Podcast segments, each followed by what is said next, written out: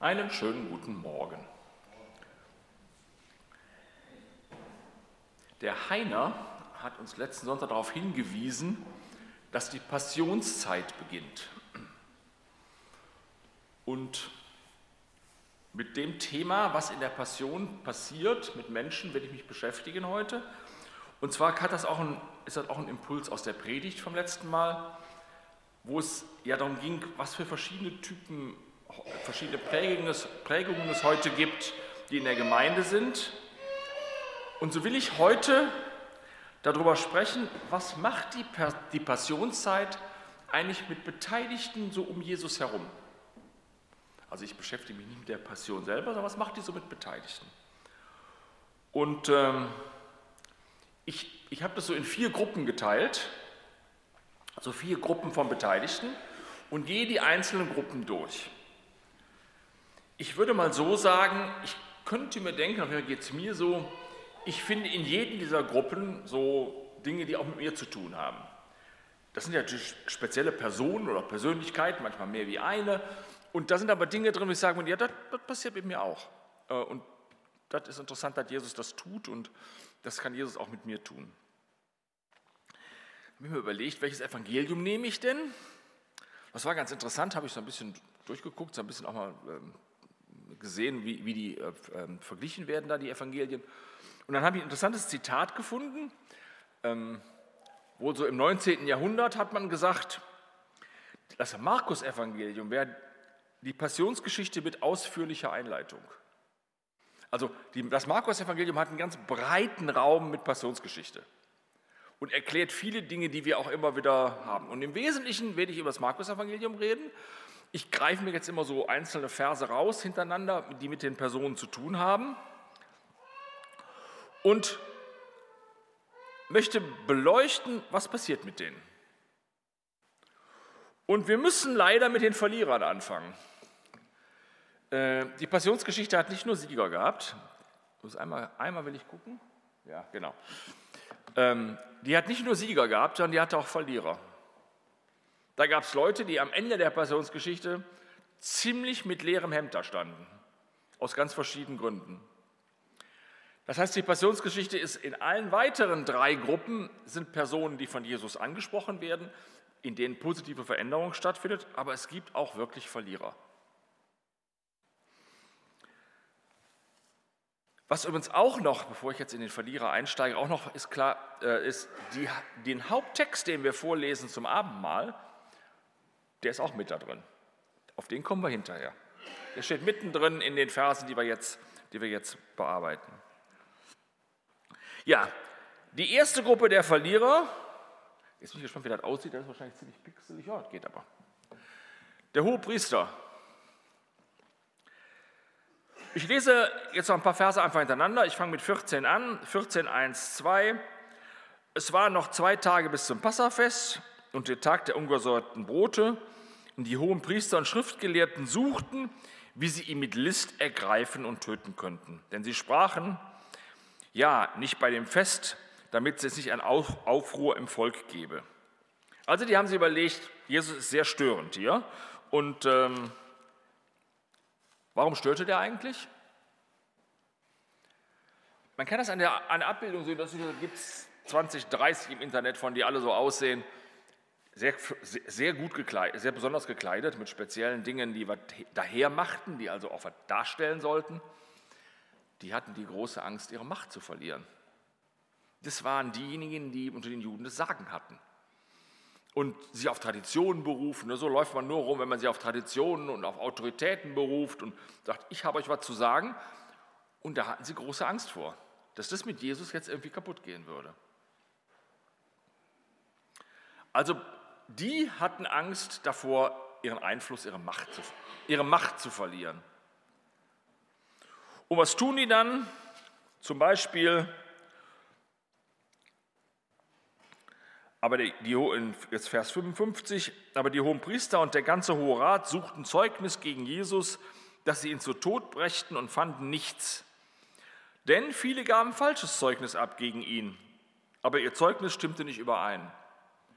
Also was haben sie gemacht? Sie wollten sich dem erwehren und haben irgendwelche Leute irgendwie dazu gebracht, was zu erzählen, was schlecht ist für Jesus. Hat nicht ganz funktioniert. Äh, die haben sich widersprochen, äh, aber die haben nicht aufgehört. Und so geht das weiter, dass sie immer mehr tun, um Jesus loszuwerden, weil sie ihre eigene Macht in Frage gestellt wird.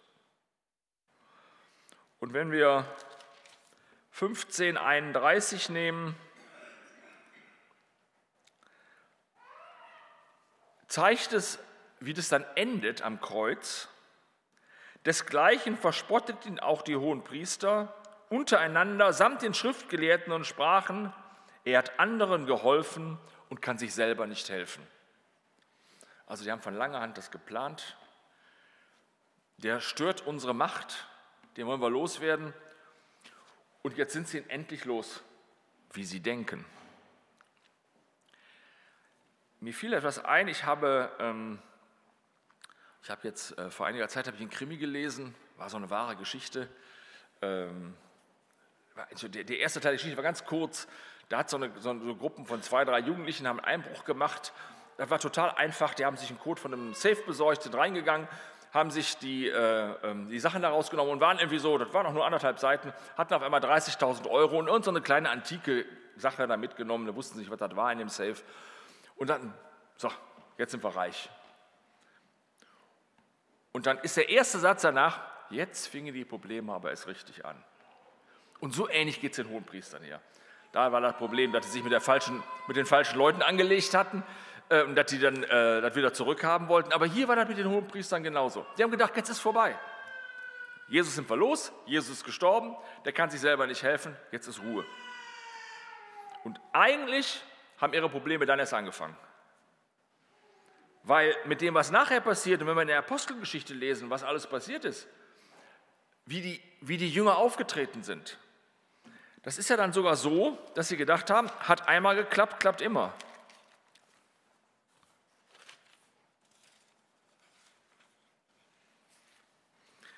Lese Apostelgeschichte 5, Vers 17. Es erhoben sich aber der hohe Priester alle mit ihnen, nämlich die Partei der Sadduzäer von Eifersucht erfüllt, und legten Hand an die Apostel und warfen sie in das Gefängnis. Und jetzt einfach nur, um einen Sprung zu machen. Der hohe Priester aber, das 21b, der hohe Priester aber und die mit ihm waren, kamen, riefen den Hohen Rat und alle Ältesten Israel zusammen und sandten zum Gefängnis, sie zu holen. Die Knechte gingen hin und fanden sie nicht. Da hatte der Engel die schon rausgeholt. Und Vers 28, haben wir euch nicht streng verboten, diesem Namen zu lehren? Und seht, ihr habt Jerusalem erfüllt mit eurer Lehre und wollt das Blut dieser Menschen über uns bringen. Petrus aber und die Apostel antworteten und sprachen, man muss Gott mehr gehorchen als den Menschen.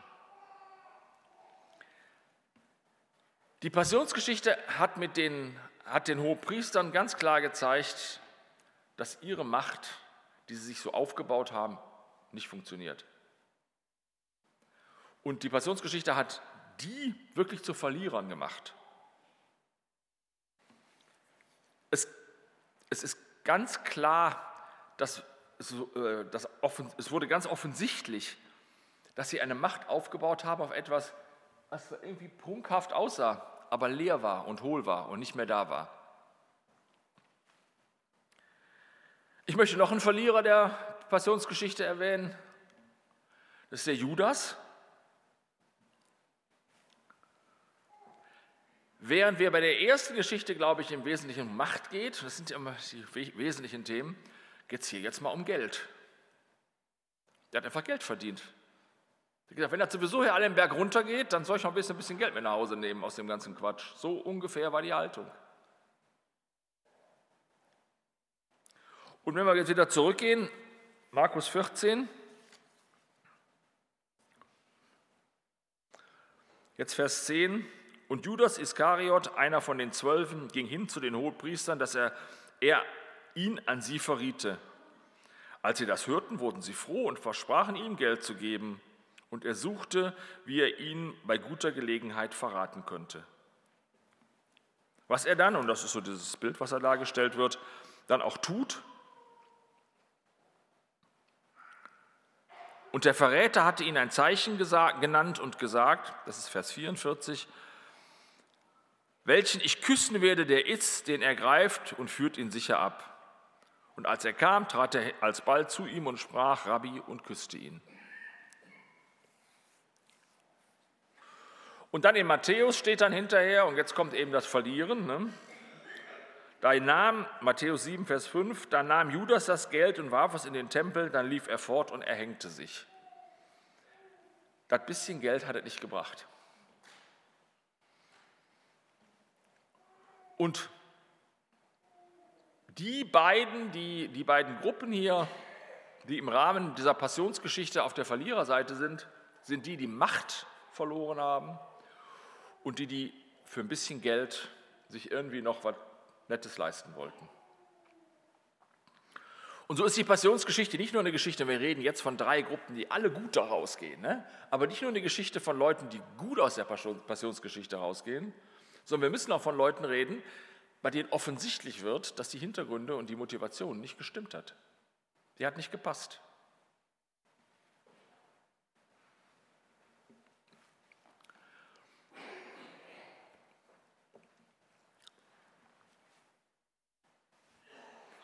Das nächste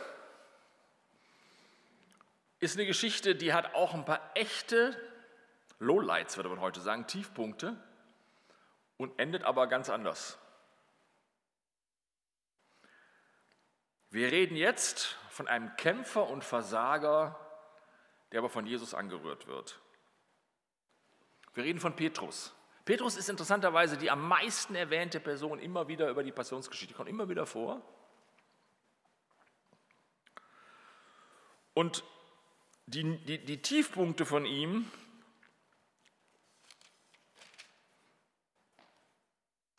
wir, wir, kennen die Geschichten alle, deswegen lese ich immer nur einzelne Verse vor.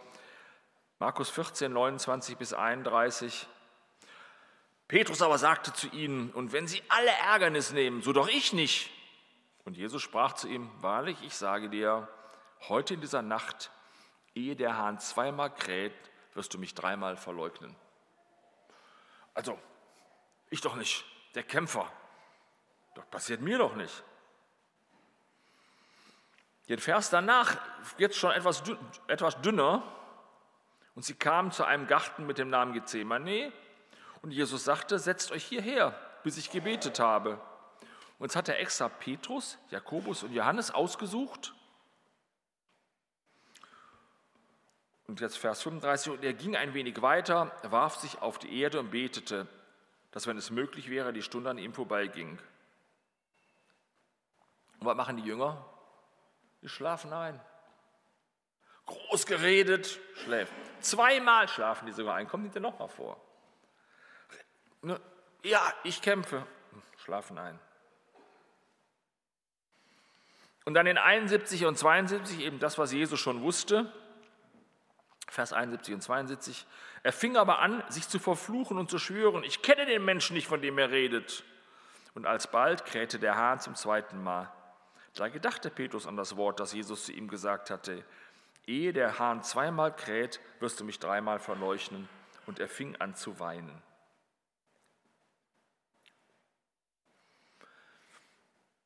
Und jetzt ist es aber so, dass Jesus diesen Petrus nicht vergisst. Dieser Petrus ist wirklich, ist wirklich also er hat, er hat ihn wirklich verraten. Er hat gekämpft, aber verraten. Er hat einfach sich nicht geschafft, dazuzustellen. Und dann sagt Jesus nicht, jetzt bist du aber auch unten durch. Wenn Jesus, als nachdem Jesus auferstanden ist, ist das Erste, was er sagt, sagt es den Jüngern und dem Petrus. Sag es dem Petrus. Ich bin auferstanden. Ich bin nicht im Grab geblieben. Es hat sich gelohnt und er kann sich zu mir stellen. Ich habe eine, eine, Darstellung von Petrus, die kommt von Michelangelo, Sixtinische Kapelle. Ich fand die ziemlich gut. Ich meine, es gibt natürlich Symbolik drin. Man sieht diesen, diesen glühenden Menschen da, so hat der Michelangelo sich den vorgestellt. Und er hat eben geglüht. Erstmal, ich kämpfe und ist zusammengebrochen und dann hat er aber geglüht für Jesus. Jetzt ist er von der Botschaft von Jesus gepackt. Apostelgeschichte 2, Vers 14.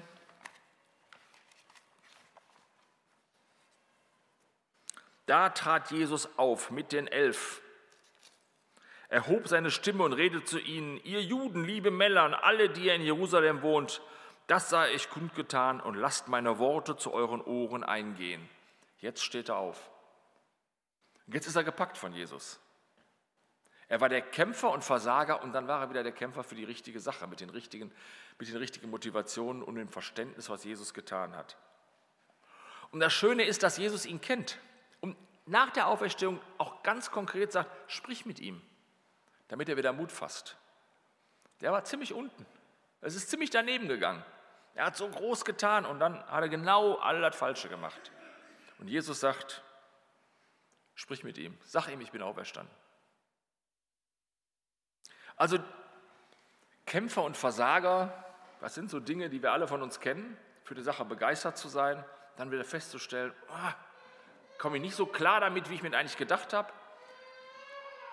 Am schlimmsten ist doch eigentlich das, das Nicht-Schaffen von Dingen, die man sich selber vornimmt und von denen man weiß, dass sie richtig sind. Also das, das Brechen der eigenen Maßstäbe.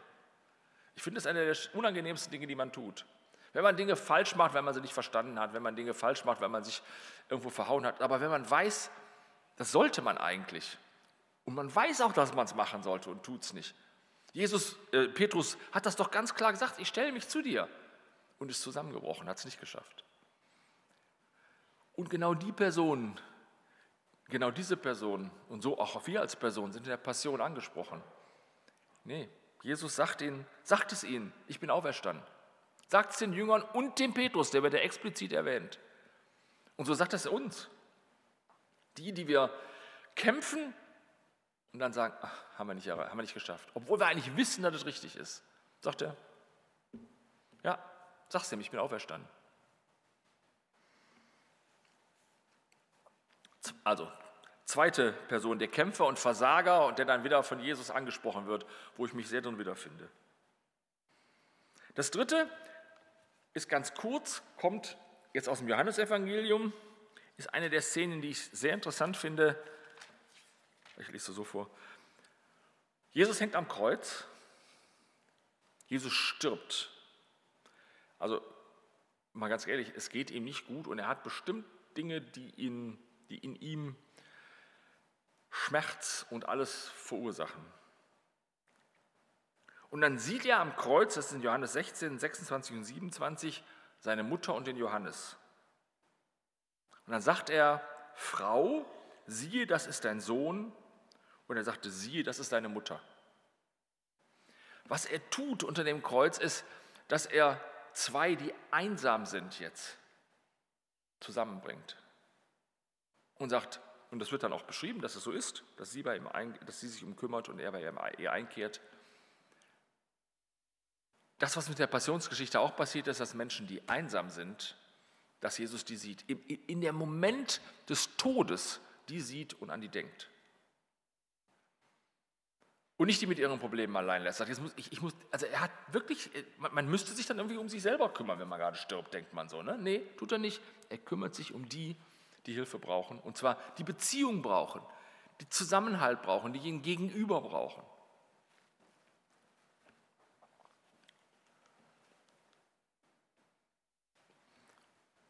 Er nimmt Johannes und Maria, bringt sie zusammen und sorgt dafür, dass eine, ich habe auch was im Hals und lutsche was. Das ist mir gerade in den Hals gerutscht. Sekunde.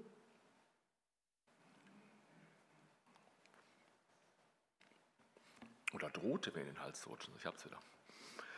Ähm, und hier ist Jesus und sagt, ich bin für euch da, ich sorge dafür, dass ihr ein Gegenüber habt. Also Jesus ist der Unterstützer von Menschen, die eine Beziehung brauchen, die ein Gegenüber brauchen. Kommt meine letzte Gruppe. Die fand ich hochinteressant. Nämlich eigentlich Unbeteiligte. Es gibt da mehrfach Personen, die eigentlich so zufällig da sind. Also wir können ja nicht sagen, dass Petrus zufällig da gewesen ist. Wir wissen, dass die Hohepriester und Judas nicht zufällig da waren. Wir wissen, dass ähm, Maria und Johannes nicht zufällig da waren. Aber es gibt Leute, die waren zufällig da. Und da gibt es zwei, das finde ich sehr interessant, die, zufällig, die kommen so zufällig dahin, aber erkennen, was da los ist. Das erste ist der Hauptmann, der da auftaucht. Ich lese das mal vor.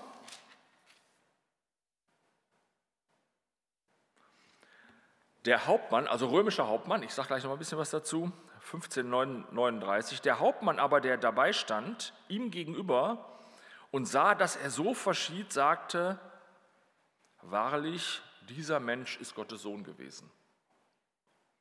Also der hatte gerade zufällig Dienst, hätte vielleicht am nächsten Tag Dienst haben können, am Dienst davor oder hätte auch irgendwo in Germanien rum sich mit den Germanen schlagen können. Wie immer, er war gerade da, sah, was passierte und hat gesagt, ja, was da passiert ist, das ist der Sohn Gottes gewesen.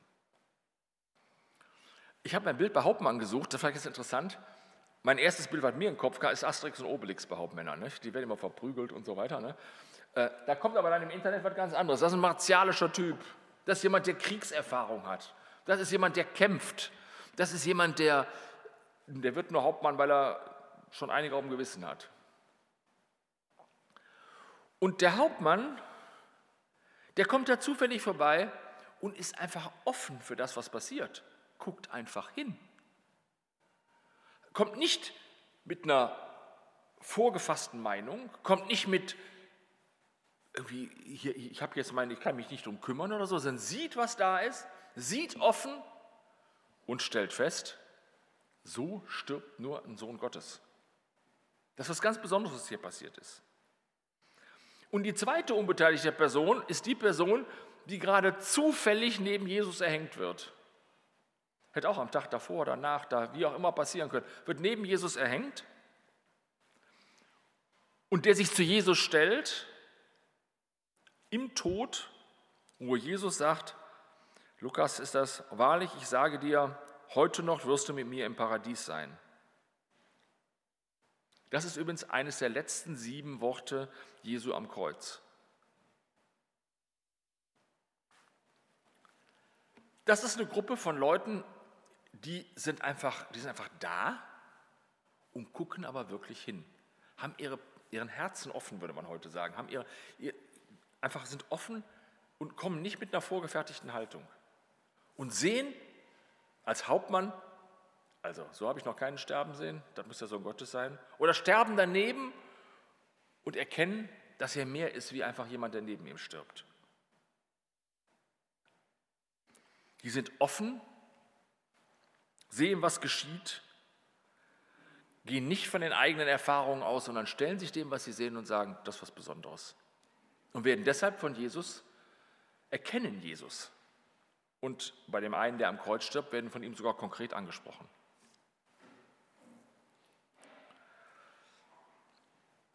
Also die Passionsgeschichte tut was mit Menschen um, um Jesus herum und in den verschiedenen Aspekten, die darin vorkommt, kann ich mich in verschiedenen, verschiedenen Aspekten wiedersehen, würde mich aus dem, würde sagen, ich, ich hoffe nicht, dass Geld und Macht im Weg steht, für Jesus da zu sein, wie bei, den, bei denen, die ihn verraten haben.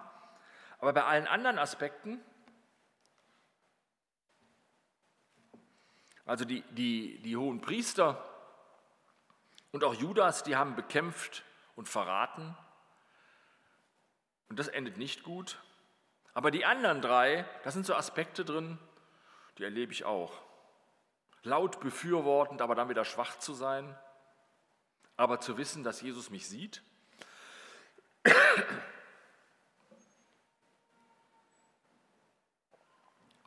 Und im Rahmen seines Todes und seiner Passion mich anspricht und dann verändert. Den Petrus zu dem Fels macht, der seine Gemeinde gebaut hat. Den Kämpfer, der dann seine eigenen Maßstäbe nicht hält, aber wieder erlebt, dass Jesus ihn anspricht. und dadurch sein ganzes Leben verändert. Dann Leute, die eine persönliche Lehre haben, die sagen, ich habe meinen Sohn verloren, der Johannes, ich habe den verloren, mit dem ich hier durchs Land gezogen bin, für den ich vieles aufgegeben habe und die einfach einsam waren. Und im Rahmen der Passion Jesus sich die Mühe macht, auf die einzugehen und Beziehung zu stiftet, stiftet und sagt, ich sehe dein Problem, ich sehe, was da los ist und ich helfe dir.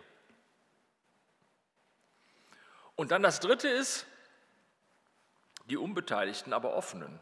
Also offen zu sein, wirklich zu sehen, was ist, eben nicht aus Dingen, die man so mal wie bei, den, bei der ersten Gruppe übernommen hat, als Macht zu, zu agieren, sondern offen zu sein und dann zu erkennen, was Jesus einem sagt.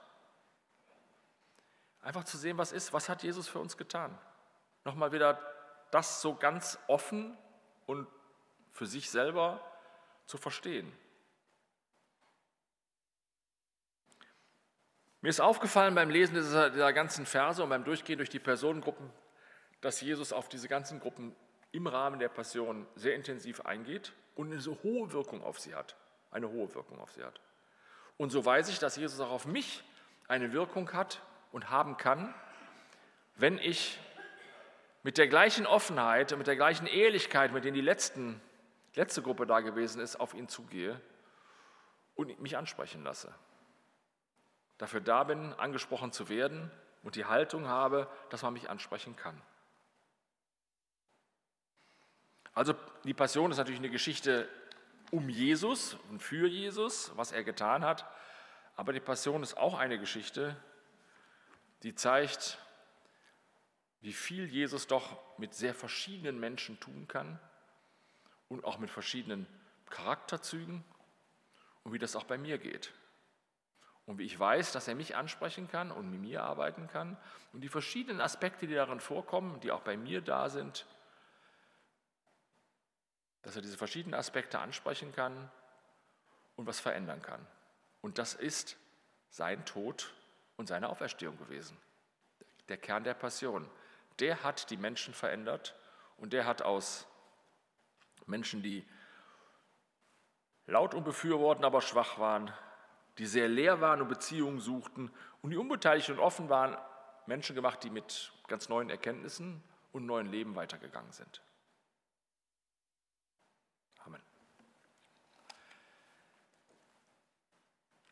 Günther, bist du einsatzfähig gleich?